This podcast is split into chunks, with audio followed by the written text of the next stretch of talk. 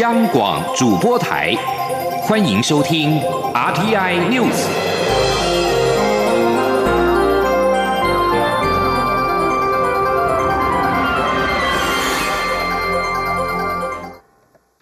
各位好，我是主播王玉伟，欢迎收听这节央广主播台提供给您的 RTI News。今天是二零一九年八月十号，新闻首先带您关注国际焦点。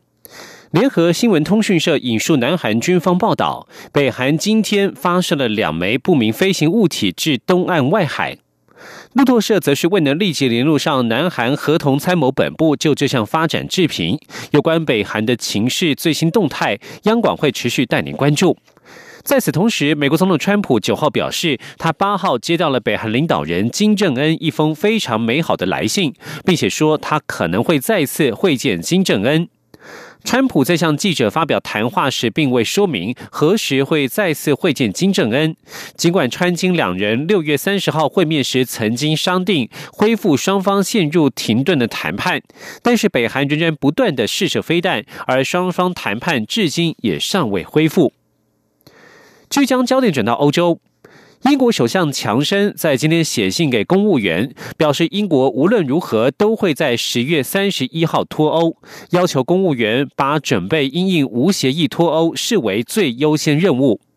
强生在信中表示，虽然他倾向与欧盟取得协议，不过无论在任何情况之下，英国在十月三十一号一定会脱离欧盟。英国政府官员的暑假也宣告提早结束。据称，政府的特殊顾问已经收到了强生顾问李斯特的电子邮件，要求他们在十月三十一号之前不要请假。不过，国会议员据传将出手阻挡，他们可能会对强生提出不信任案动议，把政府拉下台，用提前举行大选来阻止无协议脱欧。若是英国国会对强生提出不信任动议，强生的胜算难料，因为在下议院举行议员补选之后，保守党失利，目前多数优势只剩下一席。若是不信任案通过，必须选举重组政府，但是国会解散和选举之间必须间隔至少二十五个工作天。强生可能会趁趁着这个空窗期无协议脱欧，即使议员透过不信任案把政府拉下台，也无法阻止英国无协议脱欧，因为强生可可以安排在十月三十一号的脱欧大限之后再举行大选。另外，英国第二季经济意外出现萎缩，是二零一二年以来首见。原因在于企业年初赶在英国脱欧之前囤积库存，造成库存严重过剩，而且脱欧情势混乱，导致产出疲软，这恐怕不利于英国首相强生的脱欧时程。即将焦点转回到国内。南美洲友邦巴拉圭总统阿布多推文表示，台湾捐赠了两架直升机、三十辆悍马车，将用于反恐、对抗毒品走私等等。我外交部表示，这些是国防部整修过的国军装备，这类合作有助于加强与友邦的关系。阿布多在推文当中表示，从中华民国台湾政府收到的两架直升机、三十辆悍马车，将提供八国军队用来对抗恐怖主义、毒品走私等用途。推文并且附上了直升机与悍马车的照片。对此，我外交部发言人欧江安九号晚间表示，捐赠的直升机、悍马车是国防部经过整修而焕然一新的国军装备。这类合作方式有助于加强与友邦的关系，也可以将既有资源做最好的配置及运用。继续要关注的是台风动态。中央气象局在昨天晚间已经解除了利西马台风的陆上台风警报，预计今天上午八点三十分解除海上台风警报。但是受到西南风的影响，提醒今明两天中南部尤其是山区更要注意强降雨的发生。气象局指出，台湾本岛已经脱离了暴风圈，台风持续减弱。但是今天清晨受到外围环流影响，中南部地区有阵雨或雷雨，并且有局部大雨或豪雨发生的机会。其他地区偶有局部短暂阵雨。在白天之后，北部及东半部地区天气转为稳定，大致为多云到晴，但是西南风偏强。中南部地区仍有些短暂阵雨或雷雨，尤其山区降雨明显而且持续。加上日前发生过地震，前往山区活动请特别要注意安全。内政部长徐国勇指出，陆上台风警报解除之后，中央灾变中心改为二级开设，但是会持续注意中南部的雨势状况。而台风利奇马在离开台湾之后，今天在九号半夜到十号上午，今天上午在浙江登陆，当地沿海海面中在昨天中午已经出现了十四级的风浪。气象专家指出，利奇马的强度可以排进中共建政以来由浙江登陆的台风前三名，将影响九个省市。浙江台州市气象局调研员陈宏毅表示，利奇马有降水强度大、持续时间长、影响范围广等特点。从目前情况分析，最大风力十七级，登陆时风力达到十三到十五级。上海迪士尼度假区官方微博宣布，上海迪士尼度假区暂时正常营运，将密切监测天气状况。如果受到台风影响，有必要的话，户外景点和演出可能会暂时关闭。而这一次台风所幸对台湾没有造成太大的灾情，但是在偏乡地区的交通与医疗仍然需要长时间的关注。长照二点零上路之后，许多偏乡地区的弱势民众因为距离的关系，似乎仍然是被遗忘的一群。不过，一位号称是全台湾最了解计程车司机的大学教授侯胜宗，却看见了他们的需要，利用学术研究出轿车平台，结合实物，创立了小驴行，共享长照交通平台。侯胜宗不仅希望透过实际第一线的操作，用数据来说服政府提供更好的长照服务，也期望能够创造出更多三照一生的斜杠司机，成为奔走偏乡的长照天使。请听记者曾国华的专题报道。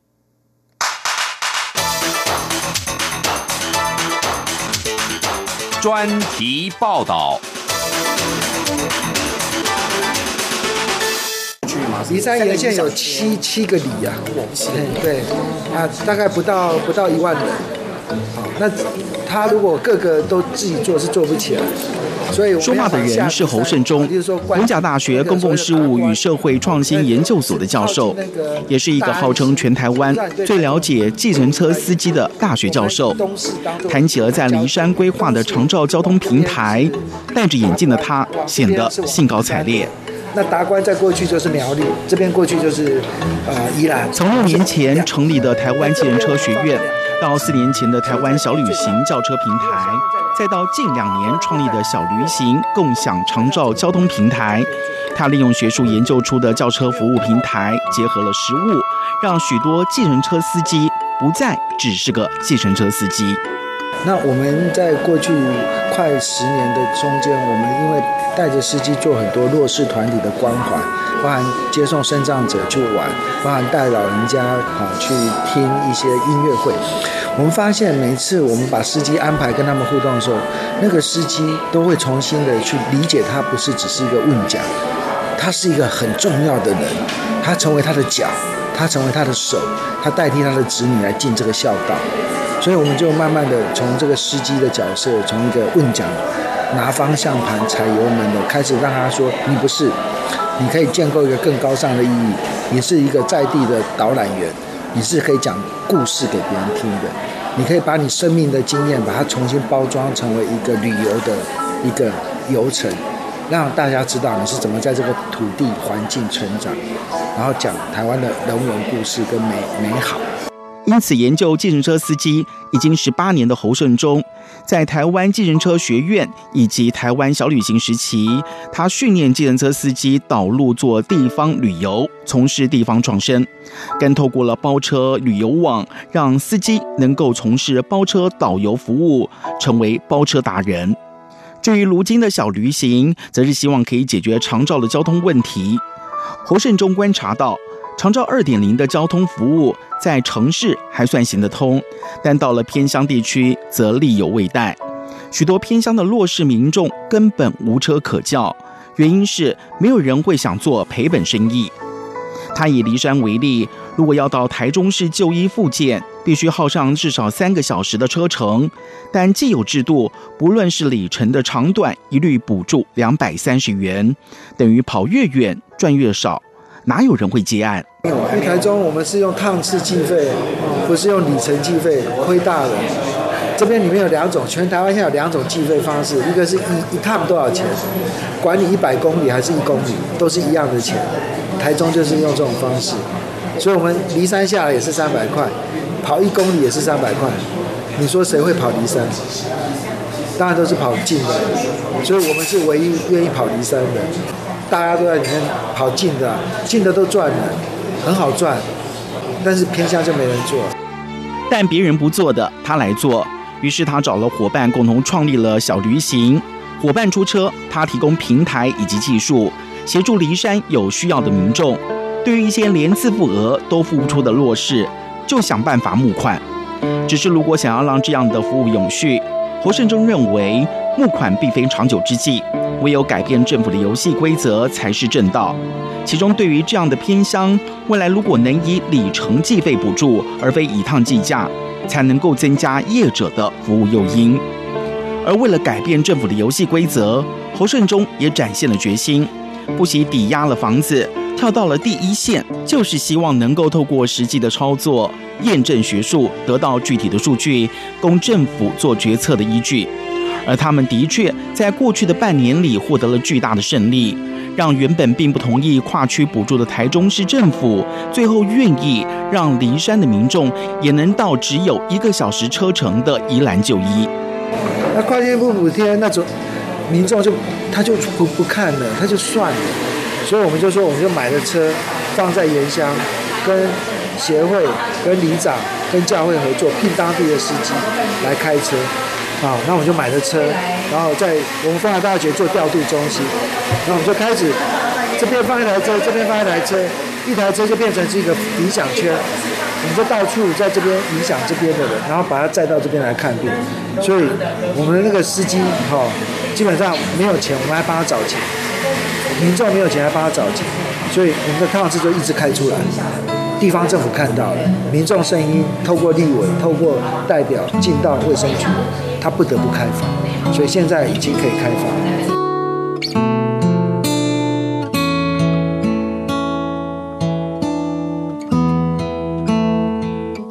对侯胜忠来说，这几年下来，这些计程车司机不仅能够开车，甚至还能拿旅游导游执照，说不定还能考个长照证照。如此三照一身，具有多功能的斜杠司机，不仅不怕被市场淘汰，还能够提供更好的服务。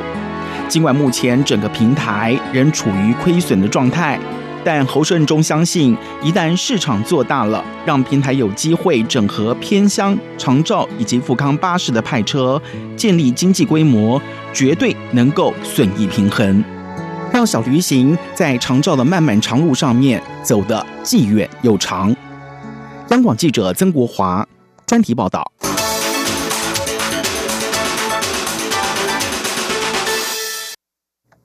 继续带您关注的是飞安讯息。有乘客投诉，九号华航 CI 二七八班机在桃园机场准备起飞时，左侧引擎突然喷出火花，长达五秒，吓坏了乘客。随后飞机滑回停机坪。不过，由于华航没有向旅客统一说明，导致全机旅客在航下空等，引发抱怨。华航则是回应，因为发动机启动异常，航班调整到今天才会起飞。今天记者郑林的采访报道。中华航空预计从桃园机场飞往日本高松的 C I 二七八班机，九号下午三点左右，在从航下离开停机坪时，左侧引擎突然喷出火花，时间长达五秒。华航赶紧疏散一百五十六名旅客下机。搭乘该航班的阳性旅客指出，C I 二七八班机原本是上午七点起飞，因为台风影响改到下午两点五十分，但现在又因为飞机引擎问题，又改到明天上午才飞。在过程中，华航负责人都。没有到现场统一说明，全机乘客只能在航下干等，导致旅客抱怨连连。哦，没有，这个华航的真的很糟，你知道吗？那个刚刚四点两点多的事情，就到了现在，然后都没有人理我们，然后结果我们一直要问，然后对方只是打一句，然后我们现在到底该怎么办？都一快晚上了，然后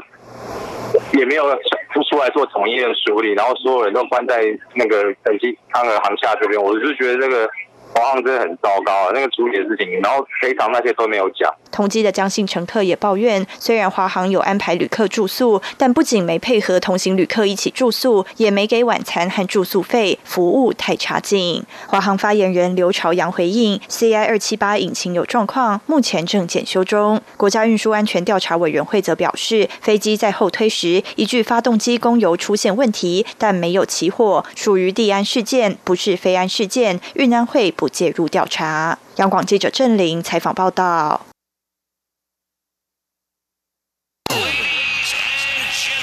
这里是中央广播电台台湾之音。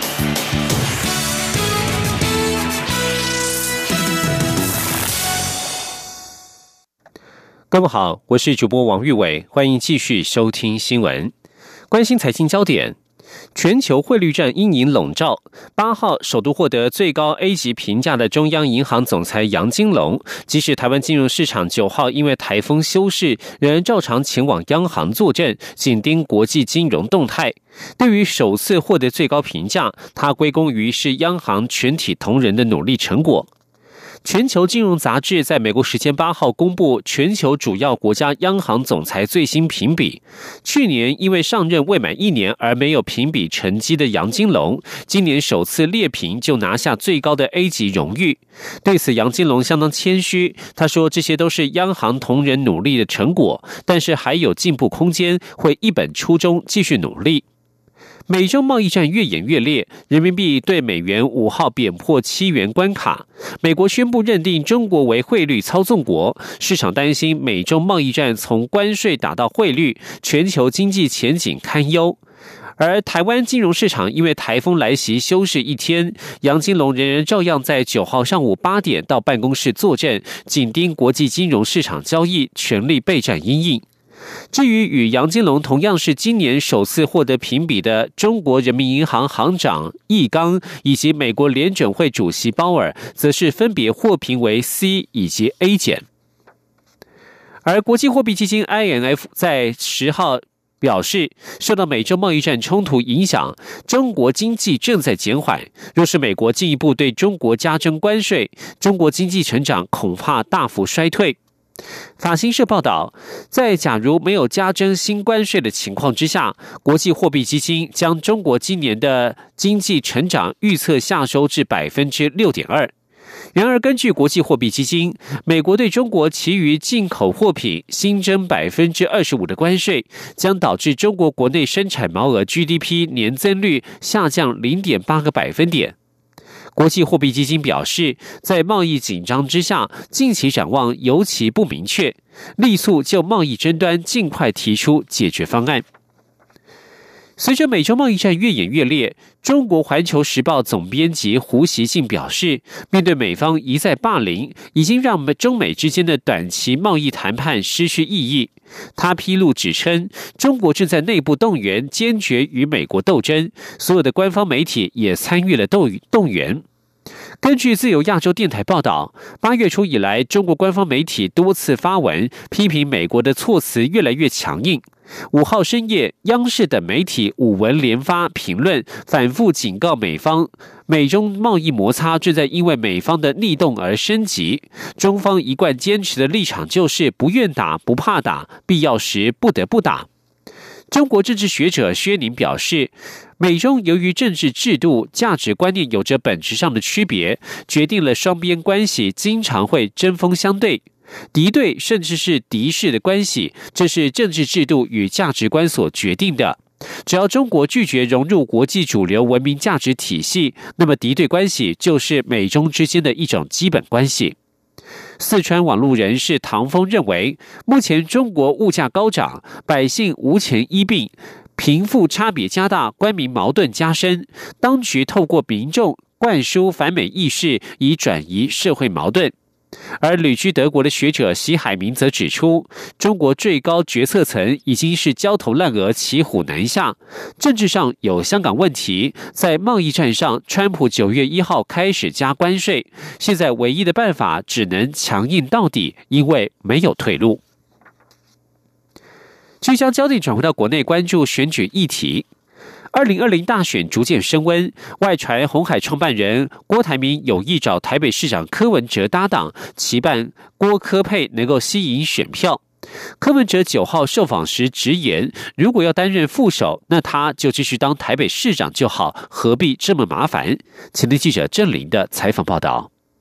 红海创办人郭台铭、前立法院长王金平与台北市长柯文哲合作进军二零二零大选，传言不断。若是三人合作，将为选情投下震撼弹。对于传出郭阵营担忧柯文哲若不担任副手，难以吸引柯粉票源，因此希望能组成郭柯配竞选。柯文哲回应：要担任副手，他继续当台北市长就好，何必这么麻烦？不过柯文哲也说，二零二零这场选举有两个刚当选市长的人是总统大选的热。门人选不是一个正常国家该有的现象。一天只有只有二十四小时啊！你说选举说选个意念的，除非你跟我讲说我们就是选个叫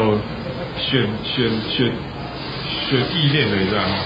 就是报个名啊，那也不是很用力去选，那很奇怪。一般来讲，你选就是要选名嘛。你说我们这纯粹是选选个选选印象、选观念、选什么的、选理想的，这个也是不太对劲。那可是如果真的要是把把选举当作我真的用力去打？拜托，一天只有二十四小时，你哪有可能又当市长又当那个？所以，所以老实讲，这的确是一个很困难的事。柯文哲也提到，外界对他阻挡正反意见都有，有人认为这样就失去无党特色，但若要争取不分区立委席次，还是必须要有政党组织。在现有的宪政体制之下，你知道吗？如果你要进立法院，可是很明显的，那不分区立委三十四三十四席，你就是。你就是要还是要有政党的组织才会有那个不分区立委的形式嘛，所以有时候在在现有的这种基础之上，你知道，那再去思考怎么做做最佳的调整呢。所以老实讲哦，组党这件事情是见仁见智，正反意见都有，所以所以有人退掉。也是预期中的事。另外，对于粉丝专业的粉丝数下降，是否被网军攻击？柯文哲说：“一四五零总不能领了钱不做事，有时候被网军攻击，那也是应该的。”央广记者郑林采访报道。而郭台铭在国民党总统初选失利之后，党内寻求整合未果。郭台铭核心幕僚永林基金会执行长刘幼彤八号形容高雄市长韩国瑜代表国民党参选是服委会主委想当 CEO。韩国瑜办公室发言人何庭欢在九号回应：身为公职人员，本来就要帮人民谋福利。韩国瑜当选总统之后，自然会帮人民找最好的 CEO。而刘幼彤在九号下午也出面受访，被问到福委会主委是不是在攻击韩国瑜，刘幼彤表示那只是一个故事，而且福委会主委很多都很有能力，很关心员工，是很不错的职务。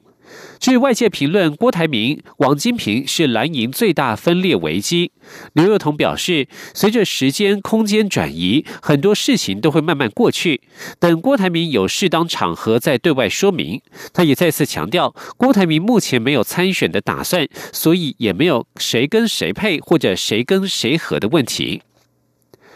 在立委选战方面，民进党秘书长卢文嘉九号表示，二零二零立委选举艰困选区布局，预计八月底完成。对于国民党前主席洪秀柱亲征艰困选区，民进党立委李俊毅表示，民进党艰困选区布局着重新生代的培养，而不是老将亲征。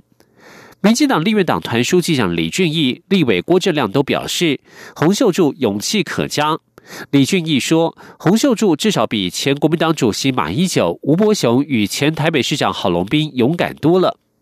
郭正亮表示：“二零一六王定宇拿下立委选举立全国最高票，不过台南市第六选区因为选区重划，有些里被切割到别的选区，现在没有那么绿。总地来讲，目前该选区的蓝绿。”比蓝绿蓝绿比例接近五五波，因此王定宇这一次争取连任要谨慎应战。而面对国民党前主席亲征艰困选区，李俊毅表示，民进党在立委提名分为三道程序：先是一般选区的提名，第二是艰困选区的征召，第三是不分区立委的提名。目前就在进行立委艰困选区征召和其他政党的合作。民进党会按照自己的程序与步骤进行，不会因为洪秀柱参选而打乱或影响既定的程序或步骤。而卢文嘉则表示，立委监困选区仍在与他党持续协调当中，与时代力量是否展开第二轮协商，则要看状况。监困选区立委征召提名预计在八月底完成。而洪秀柱则是表示，他选择到台南参选，是因为前立委陈杰的劝进，加上他他也觉得国民党在艰困选区还没有提名，他心里非常的焦急，希望能够为党开疆辟土。前立记者王威婷的采访报道。国民党前主席洪秀柱将参选台南市第六选区的立委，对决民进党的王定宇。洪秀柱九号上午受访时表示，前立委陈杰劝进他参选，看到国民党在艰困选区找不到人选参选立委，他内心也觉得非常焦急，所以决定参选立委。洪秀柱也呼吁国民党内资深有资历的政治人物一起下来选，给年轻人示范。洪秀柱说：“就讲了很多。”他就提了这个建议，他说：“你们这些资深的为什么不下来选呢？啊，艰困选区现在还有几个地方没有提名的。我说哦，我还有哪些地方没有提名的？哎，我说哎，不妨考虑考虑啊，不妨。我没有一下答应他。我说这是早是一个很好的建议啊。不过这一次的这个这个到台南去挑战呢，我觉得呃也是一个。”其实不是韩国瑜对我刺激，而是陈杰来跟我讲那番话哈，呃，让我觉得好像有为者亦若是吧哈？为什么不可以开疆辟土？原本国民党拟派台南市议员谢龙介出征，洪秀柱表示，迁移户籍之前已经透过管道让谢龙介知悉参选决定。他说没有坚持要选，一切以国民党中央的态度为主。洪秀柱表示，这次选战，国民党一定要团结。很多民众都替台湾的未来感到忧心，希望国民党有好的表现。洪秀柱也在脸书发出声明，指出，既然已经准备好投入艰困的战场，他不会有任何怨言，也不会有任何悬念。不管国民党要不要我，秀柱永远都不会放弃党。洪秀柱说，这是四年前的承诺，至今仍然不变。中央广播电台记者王威婷采访报道。对于洪秀柱表态将投入台南艰困选区，国民党组发会主委李哲华九号表示敬佩洪秀柱的爱党情怀，但是台南市党部上周在提名协调小组会议当中表示已经有规划人选，是否征召洪秀柱已经责成台南市党部审慎评估。至于关注台湾的传统产业转型。行政院拍板机车产业升级转型辅导方案，经济部指出，将规划提拨新台币四点五亿元，找来各大车厂提供教材课程，协助一万家车行接轨最新油车、电车知识与技术。前天记者谢嘉欣的采访报道。政府推动机车产业升级转型辅导方案，除了油车、电车补助并进外，也要帮助传统机车行升级转型。经济部指出，目前全台约有二点零一万家传统机车行，其中有百分之五十五属于非授权车行，难以接触到车厂的最新技术。因此，经济部集结劳动部及环保署资源，于今年起推出升级转型辅导课程，吸引传统车行及相关从业人员有意投入创业者报名参加。经济部表示，课程目的是要提升机车行人员的技能，改善传统车行环境。经济部结合各大车厂，包括 GoGoLo、光阳、中华、雅马哈、三洋等品牌，提供油车、电车的原厂教材、讲师及工商会师资，规划开设两百一十班，让老师傅们接轨最新技术。初阶课程完毕后，需通过测验才可上进阶课程，取得认证者可选择。则继续独立经营，或与车厂合作，成为协力厂商。经济部工业局金属机电组组长林华宇说：“成为协力厂商的，应该说是一个条件之一啦。对你还要具备其他的条件，这要跟 GoGo 谈。对，GoGo 它有一些条件，你要有一个授权金，好像是一百五十万，然后另外还有一个好像是店面的一个装修费一百一百八十万。另外，为翻转传统机车行给人油污黑漆漆的刻板印象，经济部也以中小企业保证基金提供百分之一点五的低利贷款，且贷款金额不设限，要协助车行改头换面，导入新设备、新营运模式。经济部表示，这些课程的费用原则上由政府补助，但报名时需缴交保证金，结训后退回。预计二零二零年要完成一万家传统机车行的升级转型。中央广播